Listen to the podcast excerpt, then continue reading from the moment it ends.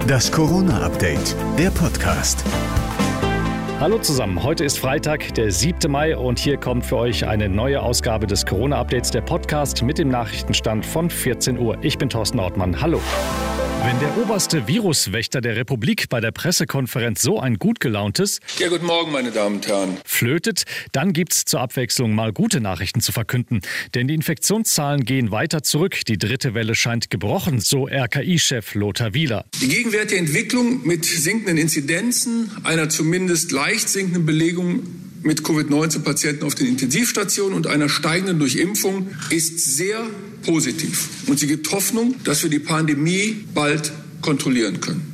Mit zunehmender Durchimpfung im Juni könnten weitere Lockerungen folgen. Darum warnt auch Gesundheitsminister Spahn davor, jetzt kurz vor Schluss die Geduld zu verlieren. Zu viele öffnen gerade ziemlich viel bei relativ hoher Ausgangsinzidenz. Das trägt auch ein Risiko in sich. In der kommenden Woche gibt's auch mehr Impfstoff für die Arztpraxen. Eine Million AstraZeneca-Dosen werden dann geliefert. Damit darf sich dann jeder Erwachsene in Absprache mit dem Hausarzt impfen lassen.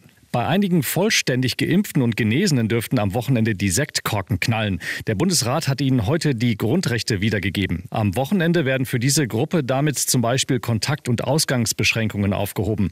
Man kann dann also wieder längst vergessenen Tätigkeiten nachgehen. Mal wieder ein bisschen dummes Tischschnacken. Auch die Testpflicht beim Einkaufen und für den Friseur fällt weg. Dennoch bittet NRW-Ministerpräsident Laschet alle Geimpften, die Sektknocken möglichst leise knallen zu lassen. Die, die geimpft sind, sollten jetzt nicht in triumphalistischen Überschwang in der gegenwärtigen Situation reagieren, sondern auch eine Geste des Respekts zeigen gegenüber denen, die noch nicht geimpft werden konnten. Und zum Schluss noch eine gute Nachricht. Der Sommerurlaub scheint geritzt. Das sagte heute zumindest der Tourismusbeauftragte der Bundesregierung Thomas Bareis im Zweiten. Ja, Wir haben 80 Millionen Impfdosen dann Ende Juni zur Verfügung stehen. Das heißt auch, dass fast jeder Deutsche fast einmal geimpft sein könnte. Insofern hoffe ich da auch, dass wirklich im Juni sehr, sehr viel passiert und der Sommerurlaub auf alle Fälle dann auch möglich sein wird. Na, das sind doch mal eine Menge guter Nachrichten. Schönes Wochenende.